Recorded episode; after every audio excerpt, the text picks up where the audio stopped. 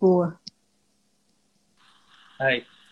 Hello, Tim. Oh, I'm going to say something here in Portuguese for them, and then we'll switch back to English, ok? Yeah. Ok, pessoal, o Tim é australiano, então a gente vai levar a conversa em inglês e como a gente ainda não chegou no nível de tradução simultânea, então a gente vai conversar em inglês. Então vocês me perdoam, inclusive, os erros é, que porventura aqui forem cometidos, porque uh, tem um tempo que eu não, não falo assim em inglês, tá bom? Tim, how are you? I was explaining to them that we are going to to have this conversation in English, and I'm apologizing in advance for my poor and bad English. because it's been a while. Better than my Portuguese. Oh, okay. and how are you? What time is it there? It is 10 a.m. 10 a.m. A.m. And the clocks went back last night. So, yeah, normally I thought it was going to be 11 o'clock and I forgot about the clocks going back. But you've stopped that in Brazil. You did it last year, but not this year. Yes, the, the ex, yes our our actual the, the our president now it, it, he decided not to to follow the daylight time saving day. How how does it say? Day day? Savings.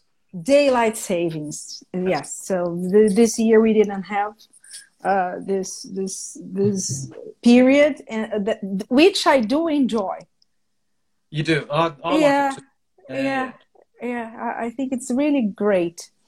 And Tim, uh, t- tell tell us what what do you do? You you you are just a winemaker there in Australia?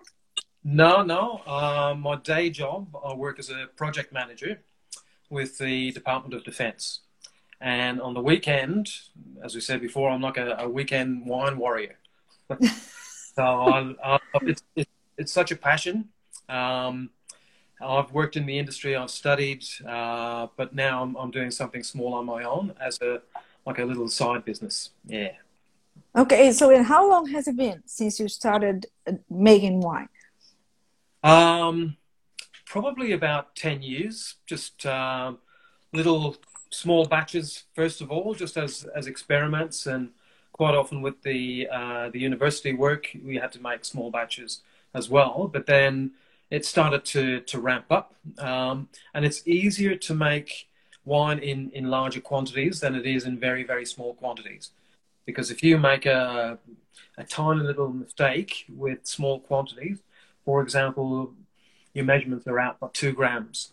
With a small quantity, that makes a big difference. With a bigger volume, it's uh, you hardly notice it. So in some respects, it's easier. So I started making it um, in larger quantities and far more than I could consume, even though I tried hard. more than I could consume. So um, yeah, it was mainly friends and, and family that you know you are giving the wine to, and the accountant says, "Mate, you're spending too much money on your your hobby. You need uh-huh. to recover of this money, so you need to set up a company," which is which is what I did. And so, what? And why do you say that you are the small, the smallest winery in Australia? I, I'm not aware of anybody that would be smaller than, than me in terms of production size. I make, um, I normally do half a ton of red grapes each year and half a ton of white grapes each year. And with that, I can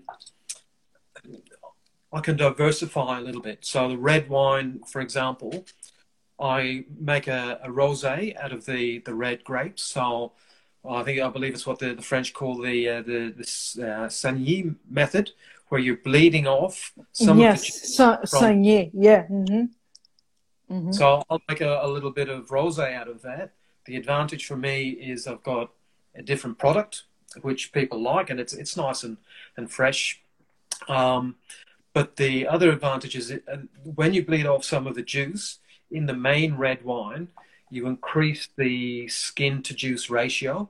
So that bleeds more color and tannin and, and body into the red wine itself. So it's a win win situation. And then with the finished red wine, I also fortify some of it as well.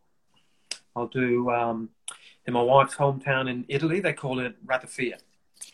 Uh, yeah, it's, it's interesting because Trocchio. There is a story behind this word. This word Trocchio. Trocchio wines. Yes, why? Why do you call your wine your your company Trocchio Wine? Okay, so the the little village or the town that my wife comes from, and a couple of the surrounding towns, the wine press is known as as a Trocchio. I think in other parts of Italy it's a, a Torchio, but in this particular region it's a it's a Trocchio. Um, and Trocchio is my wife's uh, family name, so it was Di Trocchio. So, like in in many areas where somebody is named after their um, professions, so carpenter or baker or something like that. So I'm imagining sometime in the past, um, these people would have been winemakers. So the wine press that I use belonged to my wife's father, who I, I never got to, to meet. He died before um, before I knew her. So mm-hmm. I just thought it's a nice bit of uh, of synergy, given that I use the same wine press. Um, yeah. So that's the that's on the the, the Trocchio. Okay, so it's a it's a wine press that you that you brought from Italy. No, no. her father, when her family came here in the early fifties, I think it was fifty three.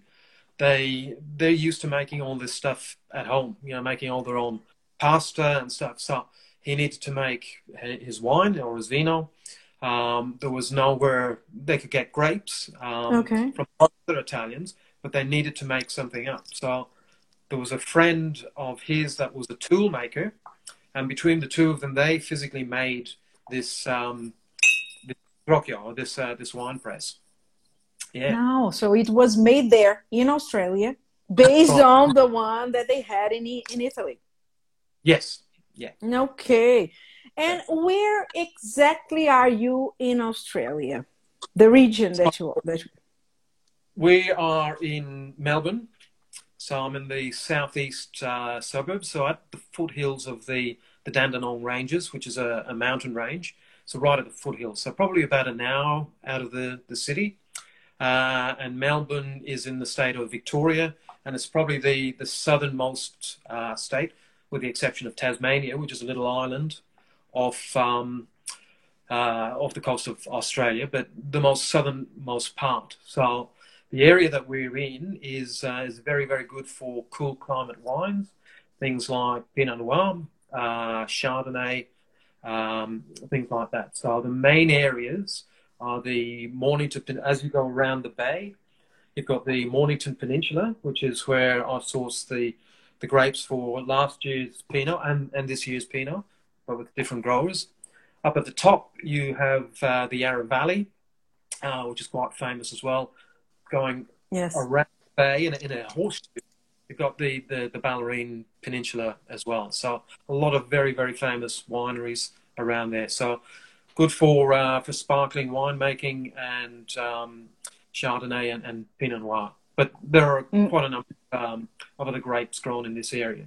And as you go further north, in Victoria. There's um, a lot of different regions. Uh, Heathcote is quite famous for its Shiraz um, and uh, Grenache, uh, things that, that are used to a little bit more heat. There's a place called uh, the King Valley where there are a lot of Italians and they are growing uh, a lot of Italian varietals and Span- uh, Spanish varietals, uh, Tempranillo, uh, Nero d'Avola, things that are um, some areas in, in the highlands, it's it's cooler climate. So we've got this great array of um, of grape varieties that we can choose from here in Victoria, which is which is great. Okay, and you you don't grow your own grapes, do you? No, no, no, I don't. Uh, at this stage, I, I, don't. I would I would love to have uh, my own vineyard, um, a biodynamic vineyard, uh, but at this stage, it's a lot easier. And given that I'm working full time somewhere else, it would just be so hard to manage a vineyard because you need to be there constantly. You need to walk the vineyard, um, have a look, check for pests and diseases and that sort of thing. Just monitor what's happening uh, out on the vineyard. So, if you need to put a spray of sulfur or copper, which are allowed in mm-hmm. biodynamic and uh, organic viticulture, mm-hmm. it needs to happen then. The, the, the grapes and the vines can't wait for you to, to finish work in two days so they can put a spray on because you have um, you maybe have a, a, high disease pressure with uh, humidity and, and, rain. So there's a lot of, especially in Victoria, there's a lot of um, uh, diseases that are, are, associated with powdery mildew, downy mildew, uh-huh. that sort of so you need to be on top of your game constantly watch what's happening in the in the vineyard. Um, and there's a lot of vineyard management and canopy management involved as well. That can't be done on the weekend. You've got to be there. Okay, all, uh-huh. all the time. Yes. So you have to, and you used, uh, you are talking about organic and bio, biodynamic and this kind of uh, approach to yep. viticulture is this something that uh, is it important? Is it the, the the type of wine that you are making now? The the thinking about and using the philosophy of uh, regenerative agriculture? Yeah look if at all possible um, i try and support people that are, are, farming that way or growing the, the grapes that way. Hasn't always worked out um, but any of the growers that I use, they're um, they have that mindset, even though they're not certified organic, because that takes quite some time, or biodynamic. But there are principles that they they adopt, um, things like not using herbicides and stuff like that. So where possible, I try and source my grapes, but because I, I only get small quantities, it's very hard for me to dictate or call the shots and say, okay, mm-hmm. this is what you to do in your vineyard so that you can give me this small, small quantity of grapes, you know, just half a ton of grapes. That mm. I can do that. So, um, but what I can do is try and control what happens when I do receive the grapes, and it's it's all about minimal intervention. Um, and even on the uh, the back label of um, of the bottle, there's what I say is that this gentle treatment of the wine allows the fruit to tell its own story because there is a story there with, with all that fruit. And I think our job as winemakers is to just be as respectful as possible and not hit it with enzymes and all these, because at the end of it, you get, it, it, there's no um, provenance, there's no story behind it. It's just a, a generic, it's like a beer. You know, you, um, you buy a, a beer today, it's going to taste exactly same if you buy it next week, or taste it exactly the same as when you bought it last year.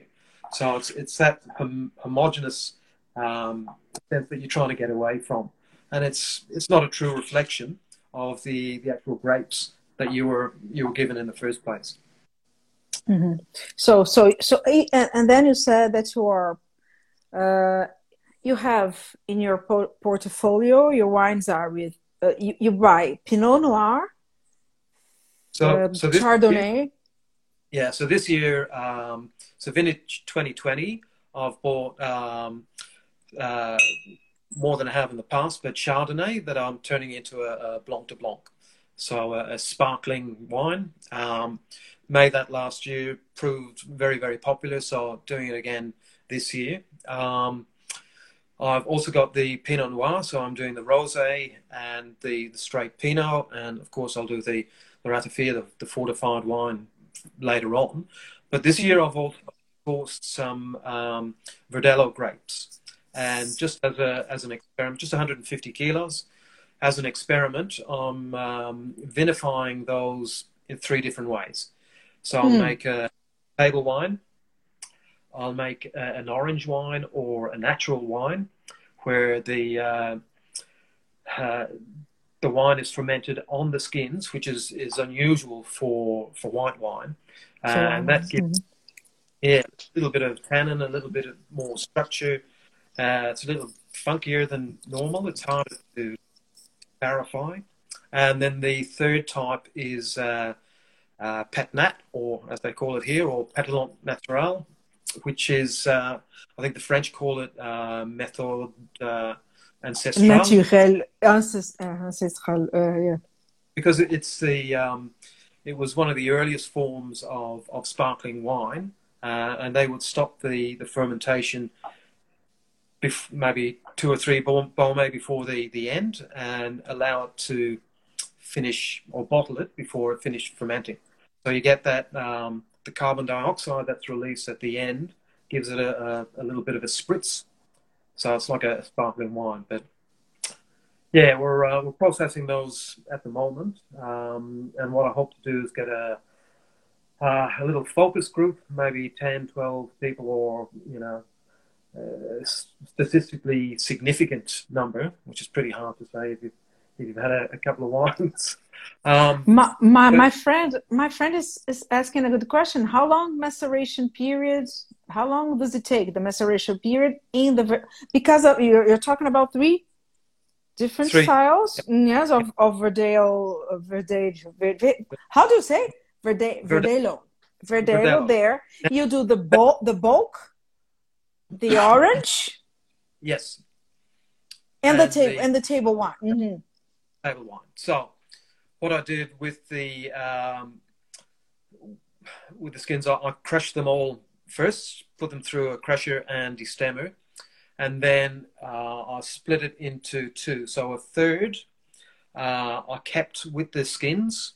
Uh, so the any juice that came out, I kept it with the skins, and then the others I pressed it off straight away. So the skins went into the uh, the wine press or the, the and with the juice, I, I, um, I vinified that, or I, I inoculated with uh, with a yeast and started that that whole whole process. Halfway through, I um, I've been measuring the sugars as I've gone along, and then I took another third of that bulk quantity and bottled it.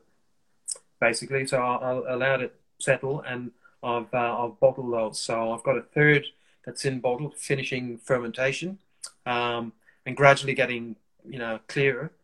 It is a, a, little bit cloudy, so I still don't know what I'm going to do with um, whether I disgorge or whether I'll leave it cloudy and have a, a sediment at the bottom. You, will you'll get that with some beers. Mm-hmm. Uh, yeah, I've I've yet to decide. I'll, again, it's all part of a, an experiment, but I want to give it out to, to people so that um, they can let me know what they think, what they prefer. Do they like orange or, or natural wines, or do they like the Pet-Nat, or would they prefer a traditional um, style of, of table wine where it's it's you know clarified and, and so forth. So the, the maceration for the, the orange, it takes how, how uh, long? The, the, the maceration, I left it on skins um, before I inoculated. So there is there would have been a little bit of yeast on the skins. So I purposely didn't inoculate it for maybe about three days. So I left it in the cool room under under covers. So it gives the, the natural yeasts a chance, or the indigenous yeasts a chance to start consuming the, the sugar in the juice. Yeah. And then I go in on top of that because if you let it go to the end, you've got no control over it. I, I don't know what those yeasts are like. This is the first time I've got those grapes, so I don't know whether it will go right through fermentation or whether it will stop. Sometimes they're quite weak. Sometimes um, the the process halts or is taken over by because because I've been making wine in the shed for the last ten years. There there is an indigenous yeast there, so some of those yeasts may take over and it's it's like playing Russian roulette. You you don't know how it's going to turn out. Yeah. Uh, so what I do is I, I inoculate it with um, a cultured yeast. So I kept that. Uh, I did that in the cool room. So I monitored the the temperature, um, probably about anywhere between 12 and 14 degrees, uh, going through that that fermentation, just to to slow it, uh, slow the fermentation down because quite often, and, and there were quite a few hot days here in, in Australia. Weather has changed now, but uh, if it's too warm, it will just race through fermentation, and you'll be mm. left with a, a, big jammy fruit bomb with no, you know, delicacy yeah. or finesse to it. So I try to control the um, the ferment to to give it that little bit of uh, of uh, finesse for for want of a, a, better description. So that went through probably 10, 12 days. Yeah, and then I kept it on. Uh, when it came to the end, I, I, just kept it on the on the skins for maybe another three days. Yeah, mm-hmm. and I pressed. Yeah, mm-hmm. so talking about all up, I don't know, two weeks, mm-hmm. just over two and a half weeks. Yeah. Mm-hmm. So that was for the, the orange wine or the natural wine. The others were were a little bit quicker. Mm-hmm. Yeah. So probably about yeah, ten days. Yeah, you just press, you separate the skin from the skin, the juice from the skin, and then the skins, and then you leave it there uh, for fermentation, right? The the the the other one, the, the other ones that you are not using the the, the skin contact. Yes. And yeah. And what about the the the, the bottling part? Uh, you we were, we were talking the other day, and you said that it's it's it's a little bit difficult because of, this. This is something that I I, I want to ask you about. It's about the coronavirus situation there, and how it is affecting your work financially and the winemaking process in Australia as a whole? And how is it affecting you? Because. Uh, yeah, me, me personally, it's just um, sourcing uh, equipment, excuse me, uh, maybe bottles are the hardest because I've got. Um, labeling isn't such a, a big issue, but I was lucky in that so in Australia at the moment, we've got uh, stage three restrictions. We haven't gone to stage four, so you can still go out and, and get some essentials. And, and for me, uh, as a small business, that, that was essential, particularly with the, the sparkling wine. Well, I, there is uh, one stage restriction, two, three? Yeah. So stage three restrictions don't leave the house unless you, you need to. Um, there are no public gatherings of more than two people to no restaurants. The whole hospitality industry has shut down. They've um, they've converted to uh, doing takeaways, um, you know, delivering that sort of stuff. So they, they've been hit pretty hard, as has all industries. Um, mm. So yeah, look, they they've been hit pretty hard.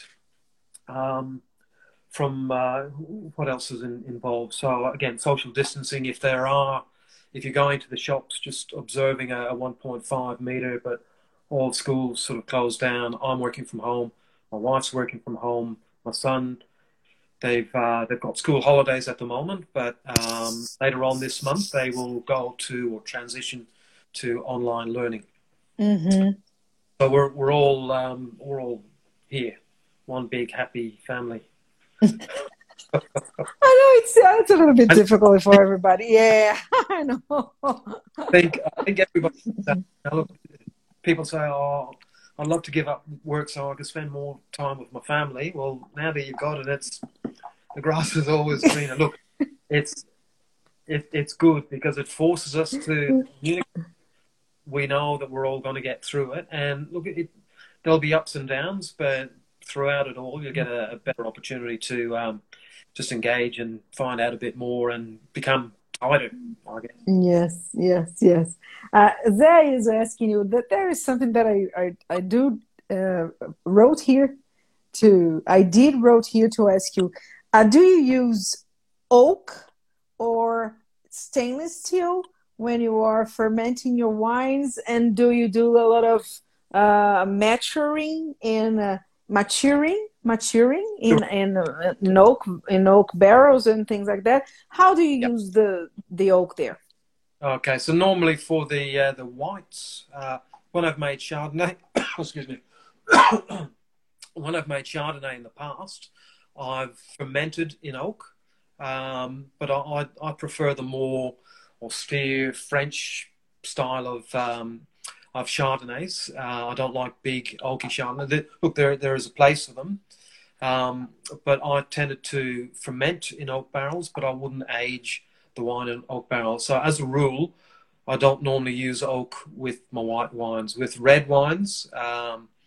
last year's Pinot I did ferment in uh, in oak, um, and, and, it was a it was a brand new oak barrel. So just went through you know two weeks of, of fermentation and I took it out because with a brand new barrel it can be overpowering. So it's all about trying to get it you know, trying to um, ensure uh, or maintain the delicacy of it, as mm. opposed mm. to having something, one aspect overpowering something else. And, and oak can do that, you know. Um, I normally go for a, a medium toast oak barrel uh, and French oak as well. I prefer. So this year's Pinot, I'm maturing. So I fermented in in, a, in an open vat uh, fermenter but then when I pressed off, I transferred it to oak, and that's going through malolactic fermentation at the moment in um, in one year old French barrel. Mm-hmm. Yeah. You already told me that you like doing the malo and uh, alongside with the the, the, the main fermentation. What they call the uh, the, the co-fermentation. Yeah. So normally with uh, the malo bugs or the bacteria, they need warmer temperatures um, so one of the advantages of doing a cold ferment, normally you inoculate with the, the malo bugs uh, a day or two after fermentation has started because the ferment will generate heat. Mm-hmm. Generate mm-hmm. Quite, a bit of heat. Even if you have it in the cool room, which I did, um, you're still looking at 20 degrees inside, you know, in, in the center of the of the ferment because of that chemical reaction that's uh, that's going on. Yeah. So, but what is the advantage of doing both at the same time for the wine for the for, for the result, the resulting uh, one? There are there are a couple of advantages. So one is um, peace of mind, I guess, for one of a, a better description. You know that it has gone through malolactic fermentation, rather than um, you know having you know, bottling and only to find out, which is what happened to me in the past, only to find out that it hadn't gone through, hadn't fully gone through malolactic fermentation and it continued that process in the bottle. So all of a sudden you're left with uh, spritzy bottles of wine, which is not what, what you wanted. And it was a shame because I did a, a Sangiovese that year and it was spectacular. Uh, all of a sudden, oh my I had to recall some of the wines. I had to take them all out of the ah. tank and let it go through that whole, whole process and then rebottle again, which was yeah very time consuming, costly, and um, yeah just one of those things. So that will give you that peace of mind. The other advantage is, as I said, the the heat. You there is enough heat provided for the uh, the malolactic fermentation to go through, um, and it and it goes through quicker uh, as well. So if you don't co-ferment and you do malolactic fermentation, it's normally done in springtime. So you will pick and you'll process in in autumn, uh, and then you'll sort of let the wine settle down, and you can do racking, just racking it off the lees or the, the gunk that's on the bottom of either the barrel or wherever else, and then um, come springtime, when the, the temperatures start to increase, that's when the malo kicks off. And, and that's naturally occurring as well. Um, so that will uh, that will take off, and it normally takes quite a bit of time. So it means that you can uh, get your wine bottled earlier if you do a cold ferment, whereas if you let it go through naturally, it takes a you know it takes over a year uh, from crushing the grapes to go right through. Yeah. So they're the they're the main advantages, and and you just end up with a more harmonious blend, if you like. Um, yeah. Oh, that's they're, nice. they're the reason. I, they're the reason I do it. Yeah. It can, and it you do the malo, and you do the malo for the white, for the white, and for the the red too. Both of no, them. No, no, no, just just for the red. It Just depends. for the red. Yeah, it depends on the on the fruit that you get. Um, if there is, if the pH is low, uh, um, if there's uh, much acid there, then yeah, you, will you'll do that, and, and you taste as you go. Um, if it's got a, a harsh mouth feel, then you may want to put your whites through a, a because, as you know, it'll convert the malic acid, which is a harsher acid, into mm-hmm. lactic acid, which is mm-hmm. uh, smoother and um, yeah, it's, it's a, a, much softer mouth feel, mm-hmm. and and it increases pH slightly. If, on the other hand, you've got a high pH, you, you, you don't want to go through that. You want to retain as much acidity, acidity, uh, mm-hmm. for structure of the wine as, as, as possible. Yeah, so it depends. Um, as a general rule, I I don't normally put white um, Malo. I, I prefer sharper style of, of white. Um, so that's that's why I don't do it. But certainly mm-hmm. the reds, yeah, look, because it can get rid of some of that astringency. If there's um, if they're very tannic wines, then it's it's always a, an advantage.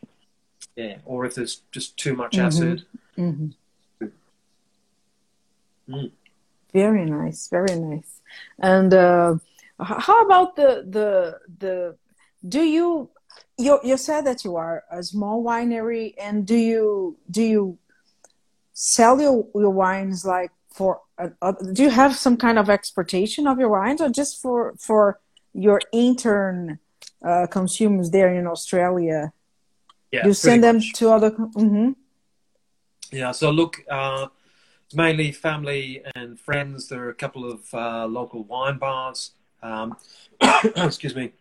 Uh, look, uh, getting to the stage now where I've slowly been building up and just giving myself that level of comfort that I'm, I'm achieving a, a standard where I'm comfortable sending my wines out to you know restaurants, local restaurants or something. I'm, mm-hmm. I'm, I'm, a, I'm a big believer in um, in supporting local. Um, yeah, look, it'd be nice if somewhere in Sydney or Brisbane uh, had my wines, but you, you go anywhere in, in Italy or France or and you go to these little villages, they will have wine from that area. You know, it's been made locally, and, and why go through the environmental um, burden of you know transporting your wines all over the place? Just just keep it local. That's that's my sort of philosophy.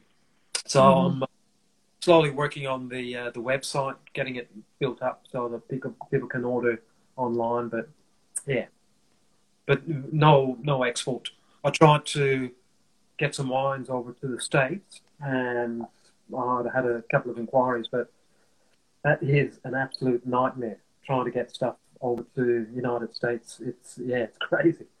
uh, I needed to have a, a, an export license the person buying it, even though it was for personal consumption, needed to ah. have an import license. And yeah, just yeah, the cost is just it, it's not worth it. Okay. You know, you, you, know, you, have a bottle of wine that costs you, you know, 15 20 dollars, and then all of a sudden, by the time you get over there, it's over a hundred dollars for yeah. And So it's become very expensive. Mm. Prohibitive. Mm-hmm. And what about le- legislation? Because you have like, do you have um, eh, you as a small producer? You have to follow some kind of some kind some special legislation when you are making your wine, or you have to follow uh, general rules for like everybody to follow, like the big ones, and you. Correct. Yeah, it's uh, it, it's all the same. You know, if you're pr- producing commercially, whether it's a handful of cases or whether it's you know hectoliters of uh, of wine, and you know you still have to comply with the uh, with the same rules. Same with the, the labeling rules and what you can, what you can't put in. So you can't add any sugar, uh, you can't add water or anything like that. So there are certain things, and also um, the grapes that you you buy, you need to ensure that the vineyards have uh, have they're, they're, compliant as well with some of those rules and regulations because there's what they call a, a, withholding period in the in the vineyard. So X number of weeks or months before you harvest your grapes, you've got to stop spraying or to stop applying certain um, uh, certain things to uh, to the vine because they it, gets into the, the, the grapes. There's uh, if there's residue on the on the leaves uh, because of that translaminar effect, it can go into the leaves and work its way into the. So you'll still get trace elements of whatever it is, potassium or yeah. So there there are certain rules. Uh, they're probably even more stringent if you are going to export your wines. Um, China is is a big market for, for the Australian wine industry, mm. um, but they are they are probably some of the more stringent uh, out of all the uh, the importing countries. Yeah, it's uh, it's interesting. Mm. Why? Why? Yeah, it's just how they how they roll. They seem to be pretty lax in in other areas. I don't want to cast judgment, but um, as far as the wines are, are concerned, they're um, yeah pretty switched on with with something like that. And uh, in terms of other regulations, uh, you know, you, you need your license to um, you know to set up uh, you know a pop up wine um, wine bar or stall, or if you're doing markets or something like that, you'll need uh, a license for that. Um, and if you're serving that, you need um, uh, the RSA, responsible serving of al- alcohol certificate. Um, mm. Even with the, the labeling, you need to say where the wine was produced. So there's certain um, the the alcoholic volume. Uh, there's uh, standard drinks. You can see some of those some of those logos there. Mm-hmm. So you've got to not uh, specify how many, so that people, you know, when they're consuming your product, they know um, how much alcohol is in there, what a standard drink is, uh, just for, for their own, you know, health more than anything else. And, you know, the, uh, the little signs, you know, don't drink when you're pregnant. Yes, like yes. And, t- and tell us, and tell us about the wine you are drinking now. Tell us, uh, tell us about it, uh, about your wine. Well, this, this Pinot, I, I wasn't going to make a, a red things were pretty busy last year, and I wasn't going to make a, a red wine. And uh, a friend came and said, "Look, there's a, a, guy on the Mornington Peninsula. His wife has just died. He's um, he's the person that the contract that he had for selling the grapes has fallen through, so I was left with these, and he just um, he just wants somebody to to take them uh, because it was getting later and later in the season.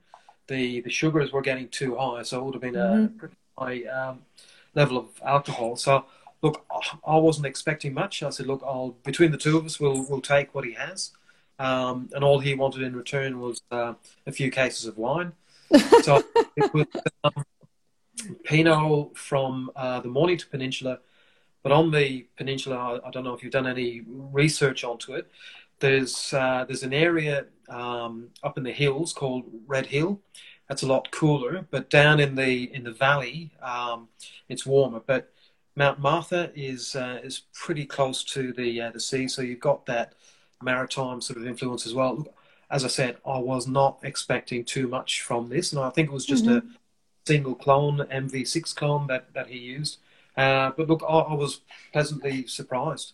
As I said, I I, I matured it in the uh, in the oak barrel. It's still it's it's still high alcohol for um, fourteen nine, I think.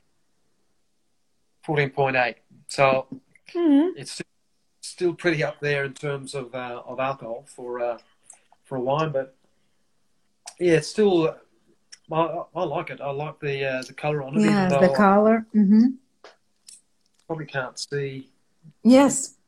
That better. Beautiful. Yes, beautiful. Probably, beautiful. Um, look, it, it was uh, it was nice and clear. A lot of my wines are um, they've got a pretty full mouthfeel because I don't filter them. I just settle things down. So, you know, they, I don't use pumps. Uh, everything is is gravity fed. Again, as part of that philosophy of, of gentle treatment of the of the wine. So mm-hmm. it's um, quite a beefy Pinot Noir. It's Yeah. not you you wouldn't call it ethereal, but um, yeah, look, still plenty of uh, of cherry and cherry and plum, and a, and a little bit of the uh, of the oak um, coming through. Even though um, it was just fermented in uh, in the oak barrel and then Uh-huh. It's matured in, in stainless steel, so Okay. still get plenty of that on it. So and it, and it's it's holding up pretty well. It's um still got a So, and- so you you did it you did it like the the, the reverse order. You you you fermented this Pinot in a oak barrel, in an Yeah. oak barrel, and then you matured it in a stainless a stainless steel vessel. Yeah, yeah. Excuse me. Yeah. So the re- the reverse of what I normally do. Yeah. So What- I entered it to uh, a local show and that got a, a bronze medal. So I don't know if you're familiar with the um, the show system in, in Australia. It's it's just a Mm. way, just benchmarking your wines and uh, they're um, they're assessed by professionals in the in the industry. So anything that is 18 and a half or above is a gold medal. Between 17 and so this marks out of 20. Uh, 18 and a half is and above is a gold. 17 to 18 and a half is silver, and a bronze is 15 and a half to, to 17. So Mm-hmm. point increments. So it, it just gives you a, a rough idea of where other people think your your wines are.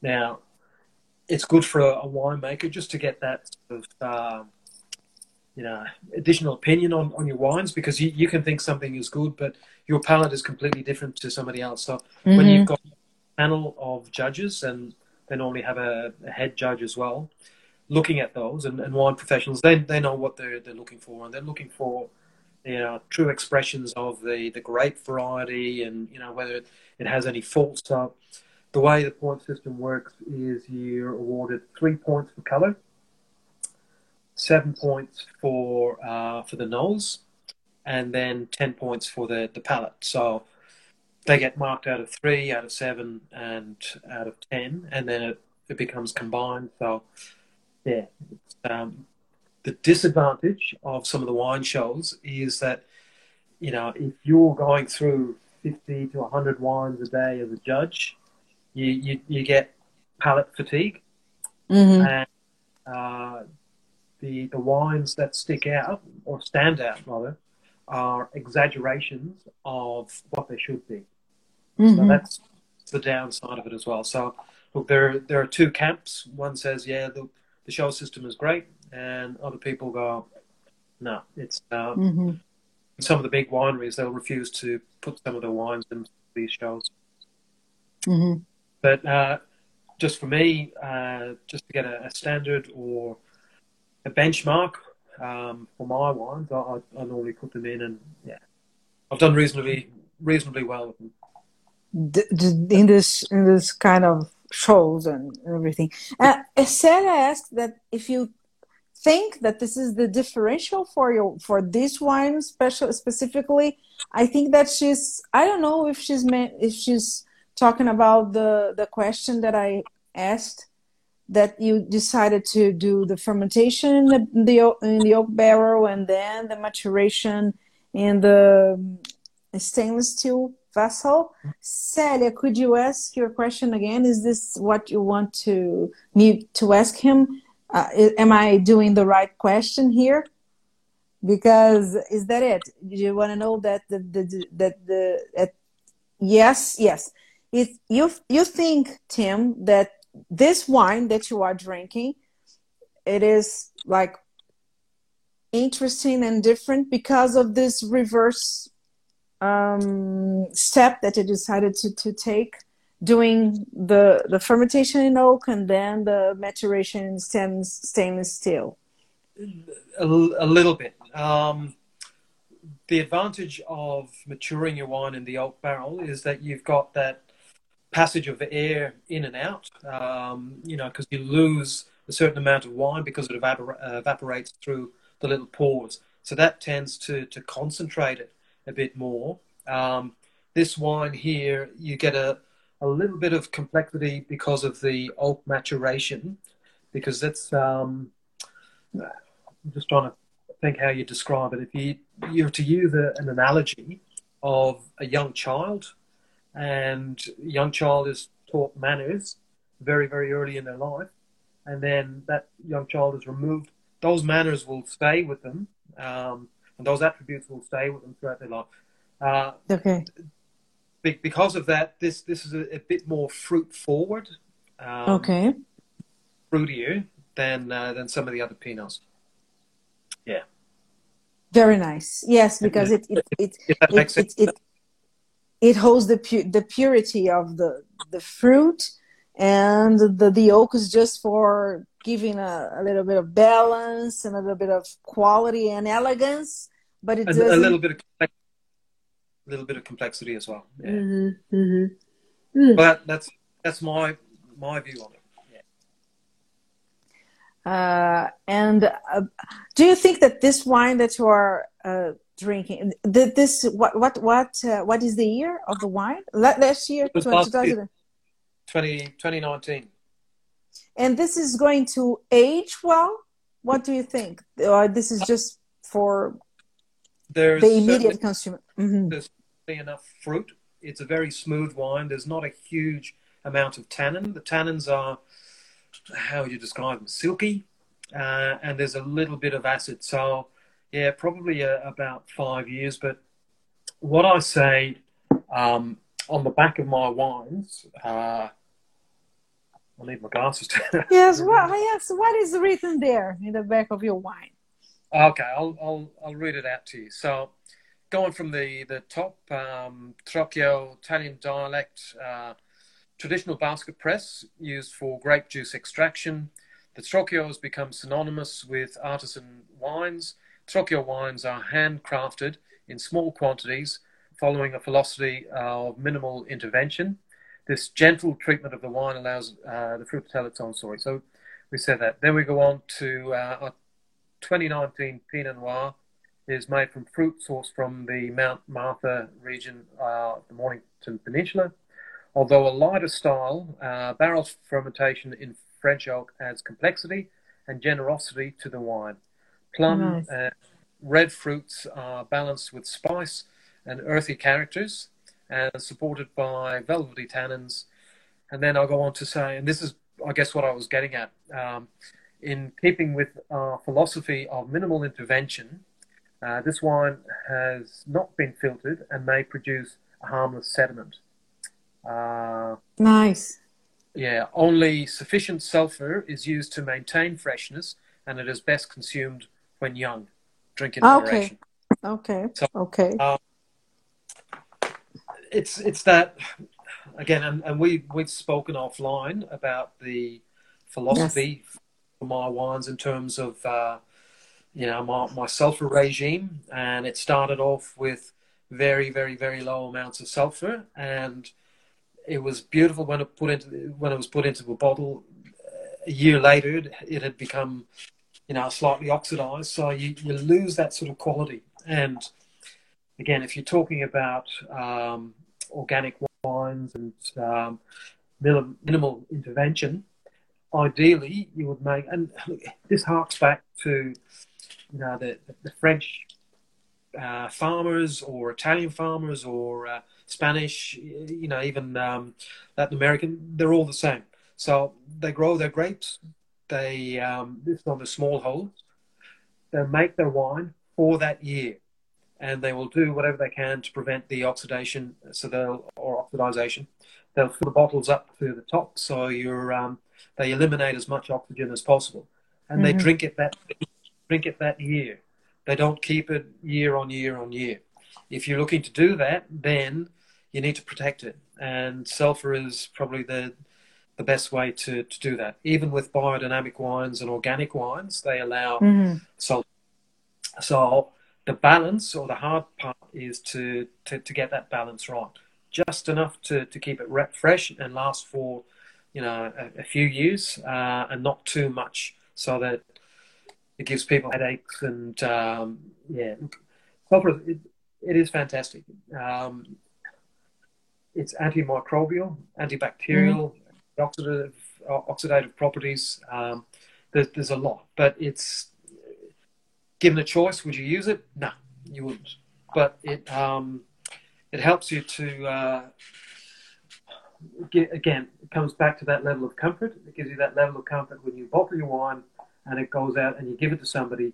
You, you're fairly confident that when they crack open the seal, that the product that they get inside is, is, is still nice and fresh and the way the way you intended it. Mm-hmm. Not, and do you think do you think that uh, this this fashion I don't know if you can call that of because it's not that uh, it's not that new this this kind of philosophy of natural and biodynamic and organic it's it's it's been uh, here the, the, the talking and the conversations and the, there are people uh, making this kind of wine the, of wine for a while now.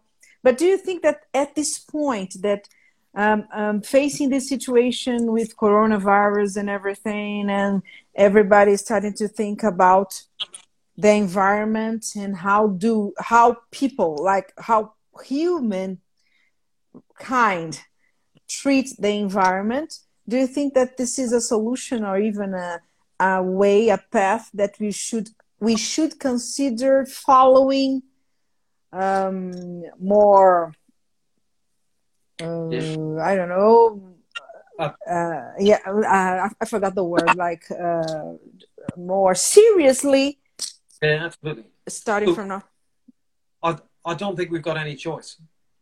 I don't think we've got any choice because just take vineyards for example. If you constantly overwork a vineyard and you get as much fruit off the, the vines each all you're doing is you're depleting the nutrients in the ground, mm. and it'll get to a stage where you're going to end up with grapes that are pretty watery, and you know they they the vines won't um, function to the best or won't show the best of themselves, and you'll have to mm-hmm. pull up those grapes and then you know plant a vineyard somewhere else. So if mm-hmm. you arrest that degeneration uh, by employing you know biodynamic practices or regenerative practices or more su- sustainable viticulture, then that's that's got to be the way forward. That there, the population is increasing more and more and more. Even in the short time that I've been in um, in, in Melbourne, I've seen it just explode. The number of high-rise buildings in the city, uh, suburbs are getting bigger and bigger and bigger and bigger. You know, probably won't run out of land in, in Australia because it's a it's a pretty big job. Um, yes, but workable land, and the reason people have settled where they have, certainly in Australia, and I'm sure it's the same with uh, with every country, is because of fertile land. You, you t- think back to before the Industrial Re- Revolution, everything was. Mm. Um, you know, it was, it was all about agriculture, and, and you mm-hmm. farm the land and you look at and so that's, to my mind, we're going to run out of good places or the best places to, to grow stuff. Um, I, I, think it's critical that we need, not just with, uh, with viticulture or any sort of agriculture, just right across the board, we need to get smarter in terms of uh, what we're doing with the, the planet. Because of um, isolation now, there's, uh, I think, a lot more people are posting stuff on Facebook or whatever, I came across one thing where it was a supposed post from Mother Nature. Guy, guys, seriously, look what you're doing. You know, you, you've you've seriously stuffed this up. If you don't change your thought patterns and how you go about, you know, treating, you know, the land that, that I've given you, you're, you're just going to lose it and it'll become a desolate wasteland. You need to change your opinion and you can do it. I know you can do it because I've got faith in you. Um, and just to prove it, here you go. Here's a virus. Practice. So the post effectively said, look, you know, here's here's coronavirus. You can practice how you change your mindset and your your your outlook on these sort of things. And we have. We've changed the you know the new world order is staying staying at home. It's it's my wedding anniversary today. I would normally take my wife out to you know on the restaurant yes. in in the wine country or something like that. But today I'll be cooking and we'll bring the restaurant here. So yes, you can. You, it, it's just a shift in um, in your thinking. Yes. How you, how you, and and we can do it because look at if somebody were to say to you six, maybe nine months ago, all countries right across the world are going to be self isolating. People will be staying in. We're going to. You go.